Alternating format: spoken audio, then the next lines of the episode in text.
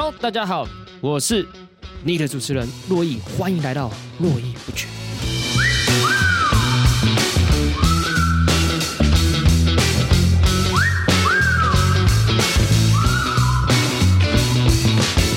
好了，那这是络绎不绝的第一集节目，里面会来跟大家聊些什么？就是如果你真的很想要听法律，好，很想听珞亦聊法律东西，法客电台里面会跟大家聊。所以在络绎不绝这个节目里面，尽量不会去谈到法律的议题，就是那个去法科电台。那在这个节目里面，我们跟大家去聊一些我自己生活当中一些事情，好，想跟大家分享一些我自己个人法律以外一些事情的一些看法，这样子。那当然，听到这边的朋友，当然很多可能已经是本来就认识我的，然后所以来听这个节目，但一定也有一些朋友是不太认识我的，所以没有关系。我们今天第一集。要来谈什么主题？我们今天第一集就来跟大家自我介绍，好，介绍我珞亦是一个怎么样子的人，然后先让大家了解我一下。那我先跟大家自我介绍一下，我是珞亦，今年三十一岁，双鱼座，血型 A 型。哎，听到这边，这都是没有什么意义的资讯。那接下来讲这个资讯就比较意义了。我是台湾大学国家发展研究所被退学啊。这个当然是有一些其来有自的哈，就是因为当时的国发所其实是规定多益必须要八百分才能毕业，那大家都知道珞亦考不过多益，然后所以一直以来我没有办法超过八百分，所以我的台大国发所就被退学了啊。那当然大家也有些人可能也知道洛邑是新竹人，这个前市长啊跟我曾经是邻居啊，所以这个我们啊在台大国发所。这个学历上都不得善终啊！有人被撤销，但有人被退学。那当然，我所以我自己本身学历是动物法律系毕业，就跟法白很多人一样，我们都是动物法律出来的。那本身我还有其他一些身份，好比说，对我是一个律师，还有补习班老师教宪法。好，这是我另外两份工作，但我主要好花最多时间的，好，这是在法律白话文运动里面工作。那担任社群总监，好，所以就是关于社群的事情本身，我会参与的。比较多哦，比较多哦，大致上是这是一个我比较简单一个背景，所以大家可以从这边可以看到理解一件事情，就珞亦其实是一个一路走来都是跟法律是比较有关系的，因为毕竟律师他就是跟法律有关系。我当补习班老师也是教法律，我是教宪法的律师、司法官的考试，法律白话文运动总监都已经有一个法律了。那即便他可能是一个媒体，但他终究是跟法律，所以大家要知道，法律这件事情就是环绕在我的生活当中。但是呢，我为什么会想要去念法律系？其实我会觉得，那其实是要回到一个原点，就是我个人，我必须很坦白讲，我也很老实的讲，我也很大方的讲，我是一个对这个世界有很多意见的人。这个意见不是说我一定要怎么样，但我就是有我自己的意见跟看法。就是看到一个事件，大家平常可能没什么想法，但我会有很多的想法冒出来，这就是我的为人。所以，我印象中就从小到大，我就是一个比较喜欢去讲述我意见的人。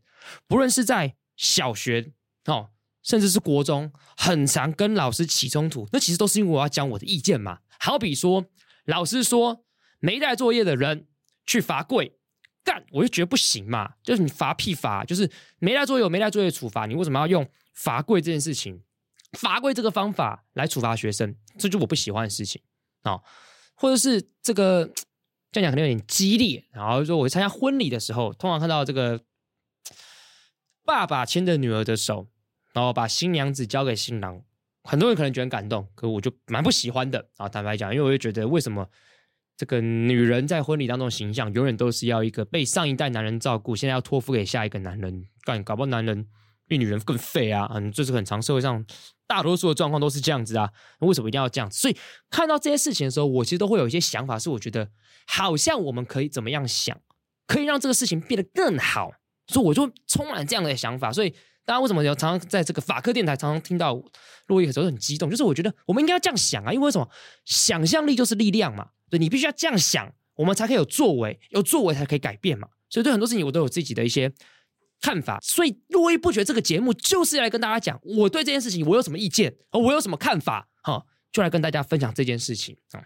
好，但第一集我们没有办法把很多的看法都讲出来，好，我先跟大家讲，因为第一集要上线之前，我其实是有在 IG 先收集大家的一些意见，问大家说，哎，如果我今天我自己要开一个节目的时候，大家想要听我聊什么？干，妈一堆人说什么，你知道吗？大多数人都说什么？我想听你聊色，写的考哦，哈，聊色，哎，它是一个很 private 的事情。如果要在节目里面聊色，我们也是正经聊色，啊，要聊怎么样，它会是一个比较好的品质比较高的，不冒犯别人的聊色，好，所以不要这么期待在节目里面聊色，哈，我不会，就这不是一个色情的节目，哈，那这个 podcast 上其实有一些讲色情的，那那些 podcast 的，我觉得更棒更专业，哈，欢迎大家去听，哈。那当我收集到一些资讯啊，我觉得是蛮有意思的啊。好多人，很多人想要可能听什么人生的小故事啦，珞亦的风花雪月啊，好，还有我这个曾经是棒球队的故事，说话技巧，然后为什么那么喜欢穿袜子，然后感情世界、杀小之类的。好，大家都很想听这些东西。我跟大家讲，千万不要担心，来，我们接下来一集一集都会来跟大家。聊，所以我会希望大家做什么事情。如果你听到这边呢，就是来留言，来告诉我说你想听我聊什么，或者是你有什么意见，你有什么想跟我分享。我们在节目里面，我们可以有更多的对话啊，因为毕竟是我一个人主持的节目，所以会比较弹性啊。我们就来跟大家做更细致的对话。好，那今天我还是要先跟大家自我介绍，我是一个怎么样子的人？刚刚讲了。我是对这个世界，这个世界有很多意见的人。其实我觉得，我这样想好了，任何一个想当 podcast 的人，一定都是对这个世界有很多意见的人。这其实不是个负面用词，这是一个中性用词嘛。你一定是对这个世界有很多的意见，所以你才会想要有找一个管道来发表你的意见，不是吗？但如果你对任何事情都说干我没意见，我没想法，那你就不可能来当 podcast 跟别人聊你的看法嘛，对不对？所以你会今天跟别人聊你的看法，就代表说什么？你有信心，你有自信，你的看法会比较好。或者比较值得被讨论，所以想跟来跟大家讲述你的看法嘛，对不对？所以这是很基本的事情。那现在更进一步，要自我介绍到我，我本人啊，我本人就是一个这个是一个怎么样状态的人。我先跟大家讲，我曾经是一个秃头，哎，这个是要跟大家老实讲的。然后就是大家看洛伊家光头，就很多人都搞不清楚洛伊到底是光头还是秃头，然后执法一些问题。哎，今天第一集就来跟大家，今天不聊法律，我们来聊头发。啊、就是对，不聊法律来聊头发。好，那为什么会发生这件事情？先简单跟大家讲，就是先讲一个很残酷的事情。我爸妈都是秃头啊，我爸妈都是秃头啊，尤其是我爸爸，这个在我小时候，我就发现哇，这个这个男人头发很少哎，啊，怎么这么少啊？然后就看着他越长越大，发现越想越不对劲。为什么？因为他会秃头，代表说什么？那我秃头机会也会很高啊，哦，所以我印象非常深刻，就是。我大一的时候，其实我就跟着我妈有去做一个毛囊的一个检测，就发现果然出问题。大一的时候我才十九岁，发现什么问题你知道吗？就是你的头发，因为你知道大一的时候那是二零一零年、二零一一年的时候，那个时候大家头发都还是留比较长，那时候珞亦头发很长啊，那头发长到就是你穿衬衫的后面的领子都会碰到我的头发，前面的刘海真的是这个非常非常的。哇，非常非常的这个长啊，好，非常非常长，就是长到就是会遮住我的左边眼睛那种长，然后随时都要头发甩一甩，因为你的刘海会会遮住你的眼睛，所以动不动就要头发这样就甩一下这样子，就觉得自己很帅。大一时候落叶就是这样子，但那个头发检验发现什么问题，你知道吗？发现一个问题，它检测的时候，你知道大家头发秃头大致上分成两种，一种叫地中海型的秃头。好，这个如果有在看篮球的人就会知道，像那个马刺队以前的球员 Ginobili，他就是地中海秃头，就从后面的中间开始秃。好，为什么叫地中海？因为地中海是什么？上面是欧洲，下面是非洲，上面跟下面，左边跟右边都是土地，所以中间就一个地中海。所以你的后面开始秃的话，就比方说你前面、后面、旁边都还有头发，但中间开始秃，这就地中海。哎，但珞亦不是。我大一的时候去测验的时候，发现我头皮的就是额头两侧，哦，两侧的部分。他检验完之后发现，两侧的部分我都有毛囊，都有头发，但是我的头发毛囊似乎开始萎缩。那时候我看那个，我也不知道是不是什么显微镜、杀小之类，也不是显微镜，反正就是那个镜之类，他就会检验。然后我就在看那个荧幕，发现哇，我两侧的头发好像真的比起我一般后面头发比起来比较细，那很显然是有问题的。所以我在大一的时候我就意识到一件事，就是我可能真的是一个秃头。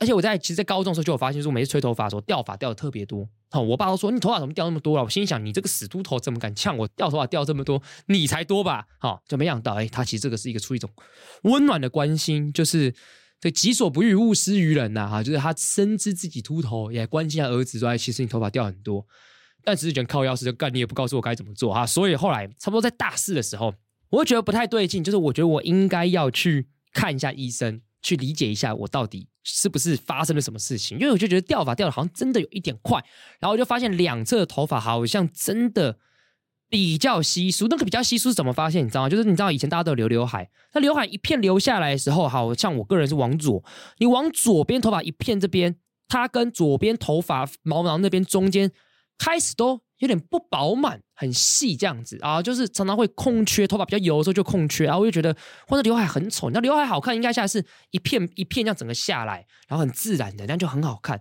但我发现我一直达不到这种自然的境界，所以我就去看了医生。哇，医生直接跟我讲什么，你知道吗？哇，他第一句话我整个吓傻。Hello，你这第三期啦，我想看靠背哦，杀小第三期，你知道就是。你听到第几期，通常就讲说，通常这是你生病了嘛？那第通常是四期，嗯，第三期就表示说怎么你你已经有点严重了。他说秃头分八期啦，你差不多是第二期到第三期的之间。哇，我想说，我第一次来就已经，虽然好险不是只有四期，但是也非常严重的，所以我其实是非常非常紧张的。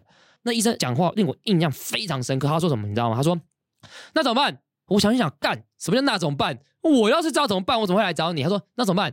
你要吃药还是擦药？我心里想，写的卡我，但我就是不知道，我才来找你嘛。如果我今天要知道擦药还是要吃药，我干嘛来看医生？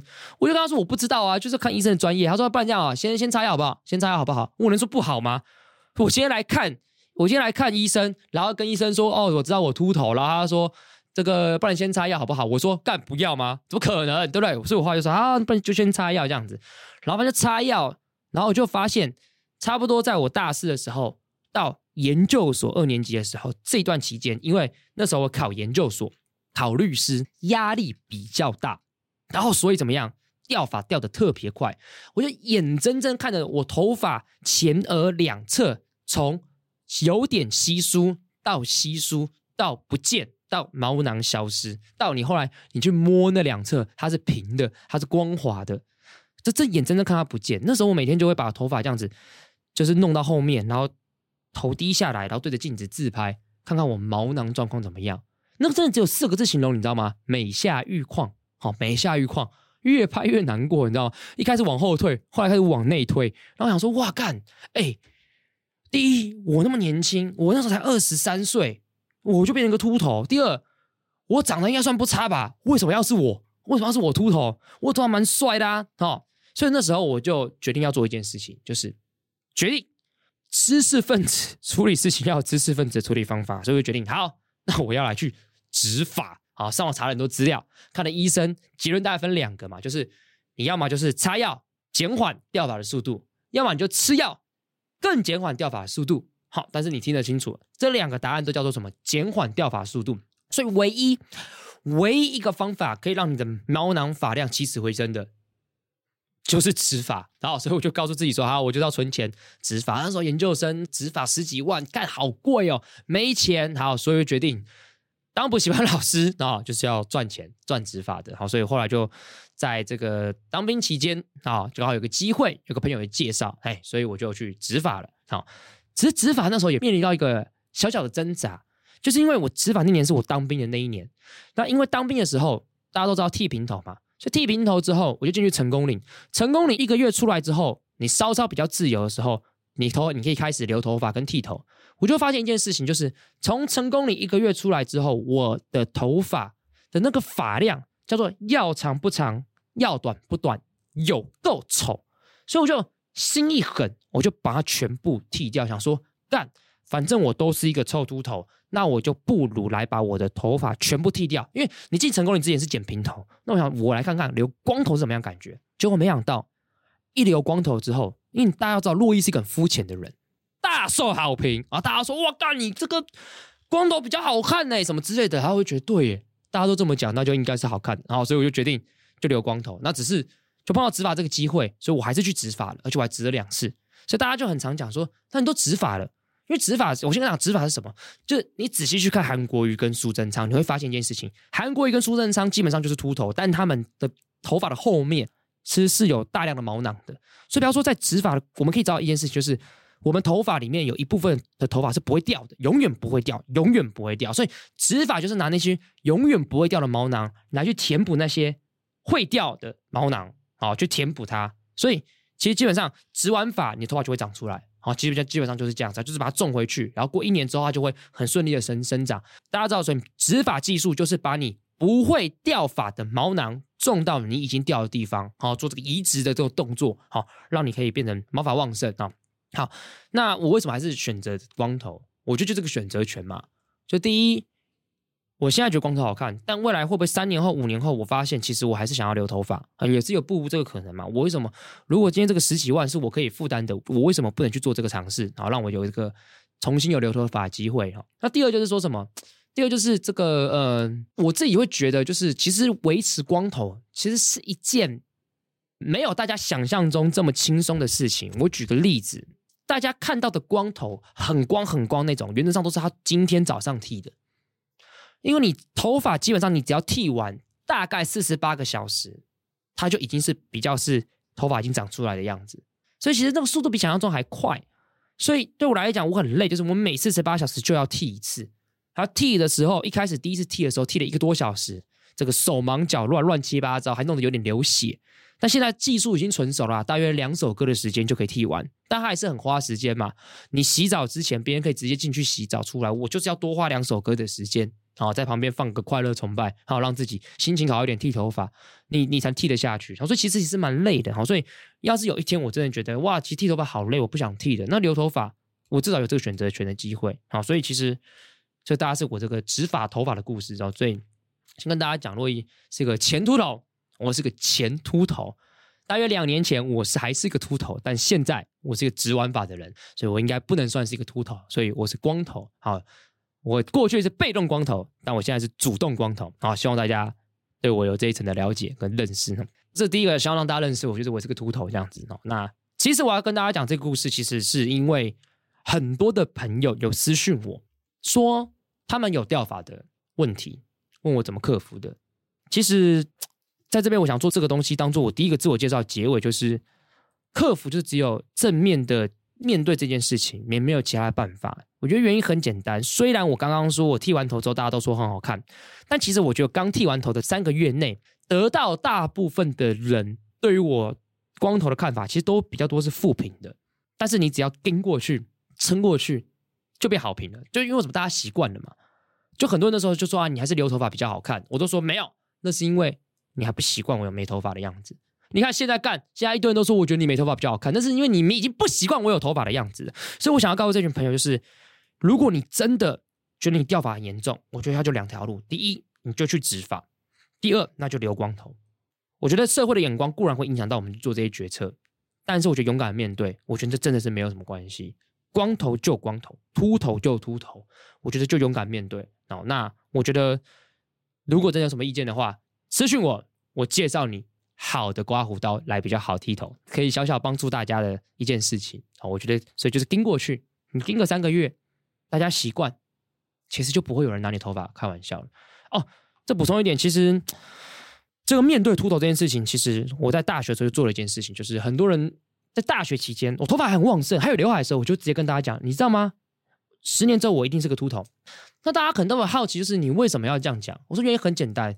我要先建立我一个我未来是秃头的形象，是因为我不想要大家十年之后看到我的发线的时候，脸上露出一种很惊讶，原来你已经秃了的表情。我不要，我希望大家笑我说，干，你果然变成秃头，我心里还好一点。所以面对这个秃头这件事情，我提早面对很久，好几十年前，然后十在十年前我就已经提早面对了。啊我印象非常深刻，今年二零二三年嘛，对，我第一次去看头皮看秃头的门诊，就是二零一三年。然后，所以现在二零二三年，所以刚好十年，所以我希望大家就勇敢面对，勇敢面对。你笑自己，别人就不敢笑你了；你不敢笑自己，别人就会笑你。别人开你玩笑，你开自己的玩笑比别人开的还好笑，别人就不敢笑你。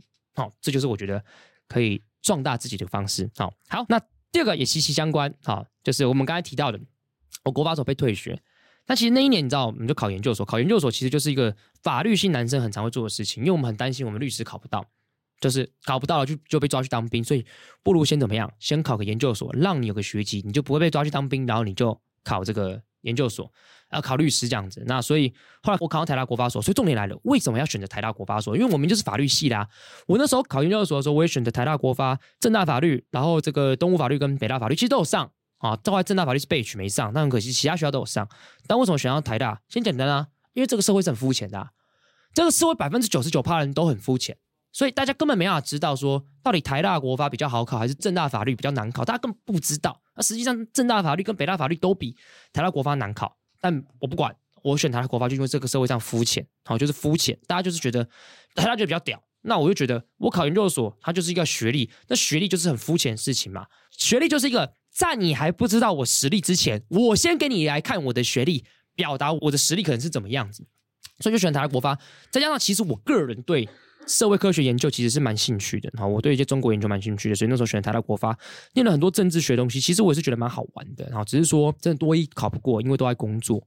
那其实也是反思一件事情，就是因为面临这个抉择，到底要不要留下这个学历，到底要跟过去。其实是我三十岁的时候，那我就在思考一件事情：我们会拿到学历，大多数什么时候？我们二十二岁大学毕业，我们大概二十五岁会研究所毕业，所以那个时候都是在学期间，我必须要透过学历来证明我的实力。可是我已经三十岁了，我其实也工作一段期间了，我真的要积极应去追求这个学历吗？这个学历对我来讲真的重要吗？难道我三十岁还需要用学历证明我自己的实力吗？我不知道，我跟大家讲，每一个工作场域可能都有不同，有些场域真的就是需要，即便你有实力，啊，你也是需要学历来帮忙，有些是这样子。但我觉得目前以我现在工作状态，我觉得我需要做的事情是好好工作，把工作做好，啊，简单讲就好好做代机啦，啊，那学历这件事情，我就觉得那就让他去吧，好，反正对我来讲，台大的虚荣感就这样过去，反正一直以来我对台大也没什么认同感，因为我一直觉得，反正我只是来一下下而已，啊，虽然。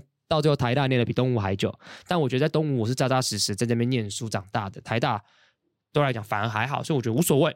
我每次跟别人介绍说台湾大学国家发展研究所被退学，其实他都会是有个梗啦，就是通常是演讲的时候让大家先笑出来。好，那其实我真正学历就是东吴法律系，那我很喜欢东吴这间学校啊，所以我觉得被退学就被退学。我相信一定很多人有跟我一样的经验，但是我觉得那又没有关系，好，真的真的又没有关系。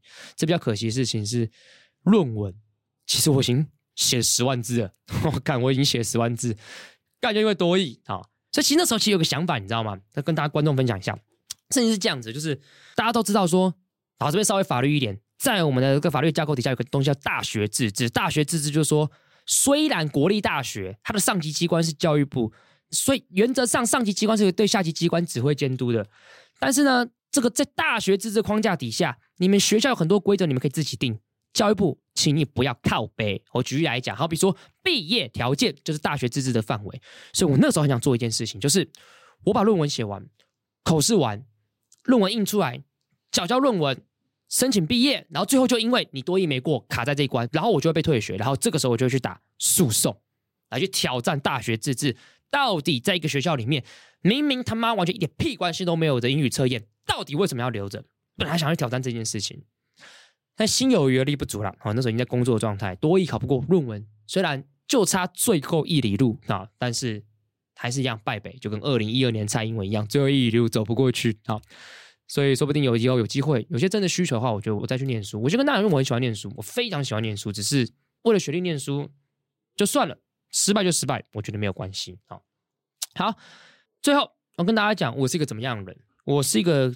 有一个特征，我觉得这也是个未来可以跟大家深聊的是，是这也是我在三十岁才理解的一件事情，就是我是一个很高敏感的人。就大家知道有一个人格叫高敏感族群，就是高敏感族群是一个什么样子一个族群？然后先跟大家讲一下，就是他们其实很心思的细腻哦。可我觉得最主要最大的关键就是说什么，他们可以很快速的去像海绵一样去吸收，去吸收别人的情绪，好，别人的情绪，就这个，所以很多可能觉得难搞，就是他。怎么会怎么会这样子？但我就跟大家讲，高敏感人就是他就是容易受到外在的因素影响的人，不论是声音哦，不论是今天的这个状况哦，或者是情绪，他人情绪都像情绪海绵一样吸收。好，所以这就是高敏感人的一个特征。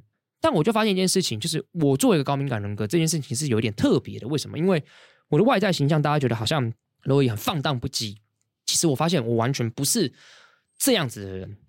我举个过往小时候的一个例子跟大家分享，就是大家都知道，小时候你不管是国中或者是高中，考完试那一天就是最快乐那一天。好，一个异男来讲，就是要跟什么？要么跟我的 bro 出去玩，要么就是要跟女生去 date 嘛，对不对？啊，基本上是一个很日常。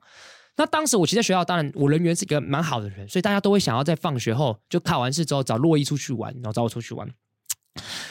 可是我不知道为什么，其实我一点都不想出去玩。我很想做的事就是回家洗澡、休息、看书、打我自己电动。我其实最想做的事情就是这样，但这时候就面临一个挣扎，因为我根本不知道我是一个怎么样的人，但我只知道一件事情，是我其实想这样做。但朋友找我出去玩，我还是会去，因为我会觉得干我好像不去也很怪。但讲一个平心而论，出去玩也没有不好玩，我还是觉得很好玩，我很喜欢跟我朋友出去玩 hang out 的感觉。但只是说我内心都有个想法，就是其实我比较想回家，我其实比较想回家。那其实这件事情一直在我心中就是一个不知道为什么会这样，就是明明大家都找出去玩，跟大家也都很好，我们感情也很好，但我其实就是想回家。我其实不知道为什么我会这个样子。那这件事情就一直放在我的心中，就是我一直没有解答。就是对，其实有的时候我就是很想回家。我知道跟朋友出去玩也很好玩，但我现在就是想回家。事情是这样子的，大约在三年前的时候就发生一件事情。有一天，我跟我一个好朋友，然后跟诶三位好朋友，我们在华山的草皮上躺在那边聊天，这样子哈。那这个。有有一位好朋友，嘿，那可能有些听台通的观众可能这不陌生，他叫吴学展，然后台通的这个大总管，因为他是我的非常要好的朋友。反正那天就是另外两个朋友，哦哦，另外一个就是悠悠，然后另外就是悠悠，然后那天我跟学展跟悠悠还有另外一个朋友 Amber，然后我们就三，我们就在那边草皮上聊天，然后悠悠跟那个 Amber 又一直在呛吴学展，然后那那边那时候我跟吴学展感情虽然好归好，但没有到超级无敌熟，只是他们两个呛到一阵子，呛到一个点的时候，我突然发现。干，吴学长好像有一点不爽哎、他是不是不爽了？但这情况是什么？你知道吗？我觉得他不爽了，所以我一直没有在呛他。但另外两个人一直在呛他，所以我就想，是不是我多想了？是不是我多想了？就是他们两个这边一直在呛他，是不是因为我是一个 weak 的人，我很软弱，我不敢继续呛，所以他们继续呛。但我就觉得，干他好像生气了，所以我就不敢多讲。那这些事情其实它不过就是我人生过去三十年经常发生的事情，就是。我觉得谁生气了，我就觉得他应该是生气了。但是这件事情，我会觉得他就不过就只是一个过去三十年我的生命当中很常发生这样的事情，所以就我就不也没有管他。但是很有趣的事情是，那学长后来回去有发 IG，有那个限动态，大意就是他被呛到不爽。我想干，真的诶。所以那一刹那我就开始去 Google 很多的事情，就是我很容易知道别人情绪，它是一个什么样子一个东西。后来查一查，发现它叫做高敏感族群。好，所以高敏感族群就是他很容易像个海绵一样吸收你外在的情绪，所以谁生气谁难过，他即便没有跟你讲，但你可能都知道，你可能都知道，因为你就是感受得到。所以这个高敏感族群，这个高敏感这个人格对我来讲，也造成了一些好处，但同时也带来一些坏处。先讲好处面好了，好处面就是其实你可以在很多事情上跟别人谈话的时候，比较不容易让别人不舒服，是因为你知道对方的情绪。他这件事情好像讲一讲，他觉得你可能会觉得他可能有点要生气了，有点危险，你这时候就要收。好，或者说你知道现在这个团体的气氛怎么样，他比较低迷，所以你是不是要带动一点？好像唱歌的时候，你就会比较去做带动唱等等之类的，就是在一个团体当中，好像一个支撑者，常常常常就是要去支撑大家的情绪不同一样。大家现在不开心，你要让大家开心；大家现在 depress，你要让大家比较情绪好一点。很常扮演这样的角色。那当然，在做公众表达的时候，也很常帮助我。好比如说，我是不管上课或演讲的时候，都会快速的掌握。在座各位，大家的情绪是怎么样？所以我就可以做出应对。这时候应该讲个好笑的事情，这时候应该激动的事情，这时候应该来骂一件事情啊，都可以快速掌握。这可以帮助我在做很多事情上，其实是很大的成长跟帮忙。但是它帮助我人际相处，其实也造成我很大的负担。大家要知道一件事情：高敏感的人，他所带来的一个东西，就是高敏感的人其实蛮常会分成外向高敏感跟内向高敏感。但其实我做十六型人格很意外哦，我其实是内向人。呃，这时候再跟大家细谈，就是。我善于言辞，我善于社交，不代表不必然代表我是一个外向的人哦。所以，我作为高敏感人，就是其实有的时候我很累，我很想回家，但大家很嗨，我就会因为为了避免跟不要让大家觉得很扫兴，我就会继续停留在那个地方。唱歌是这样子，hang out 也是这样子，我在这 party 上也是这样子。我其实很想回家，我其实很累，我其实跟国高中的那个洛伊考完试一样，我我想回家，但是我就会觉得好像应该要继续在。所以造成我情绪上有时候很大的负担啊，或者说，其实跟大家相处的时候，有时候谁生气，或者他真的生气了，那个场面会让我觉得那个情绪会一直在那边，我会摆脱不了。好，所以这就是像高敏感人，他经常会讲到说，你听歌，你很容易很感动，你很容易很开心。对，这就是我，你知道吗？我很常听一些歌，然后我就会想到，哇，小时候就这首歌可能是我大一的时候的样子，然后我就想一想，哇，已经十几年了。好感慨，我就真的会难过，或者听到一些很嗨的歌，快乐崇拜哦，欧若拉啊，头号甜心，哎，头号甜心又很嗨，你情绪就会上来，所以你这个情绪真的就是跟外界是息息相关的，所以这个特质会使得，其实我很喜欢独处，因为独处其实是一个可以帮助你隔绝外界的，你不会受到外界的影响，你不会因为外界的任何的声音、情绪、事件影响到你此时此刻你的情绪是好还是坏。我就需要一个这样子的隔绝。这个特质，坦白讲，我是三十岁才发现的。我人生活了三十年，我才理解为什么过往有一些很奇怪的事情开始有了解答。明明大家出去很开心，可是我却想回家。我明明是一个善于言辞的人，可是为什么我时常别人因为一两句话，我就非常非常的难过，情绪在里面，在心里很久。其实都是因为高敏感的关系哦。所以其实我是一个，你上网就做那高敏感测验嘛。每次大家说你几分，四十几分，六十几分，干我一百一十几分，所以我这个非常非常高敏感的人，这个是跟我的本身的这个外在形象可能是有一点落差的。哦，所以今天跟大家分享，就是我是一个怎么样的人。然后就我是个外观来讲，我是个秃头；学历来讲，我是个被退学的人；以内在内在的性格来讲，我是个高敏感的人。当然，我当然，我有在有些地方有讲到我是高敏感的，所以我那个在 IG 上的问答，其实真的也有朋友想听听看高敏感的人怎么独处这件事情。我觉得之后说不定可以专门讲一集来直接讲这个东西。只今天先让大家了解一个我是一个怎么样子的人：秃头、退学、高敏感，所以就以及我对这个世界有很多意见的人。所以接下来的节目，希望大家你可以给我多一点题材，讲一些我自己看法、想法。好，那也希望这个节目跟你们讲题材。会跟我的名字一样，一直讲下去，一直讲下去，络绎不绝下去，就是络绎不绝。对，所以希望大家今天听到这个节目，愿意再听第二集，我们来讲更多事情。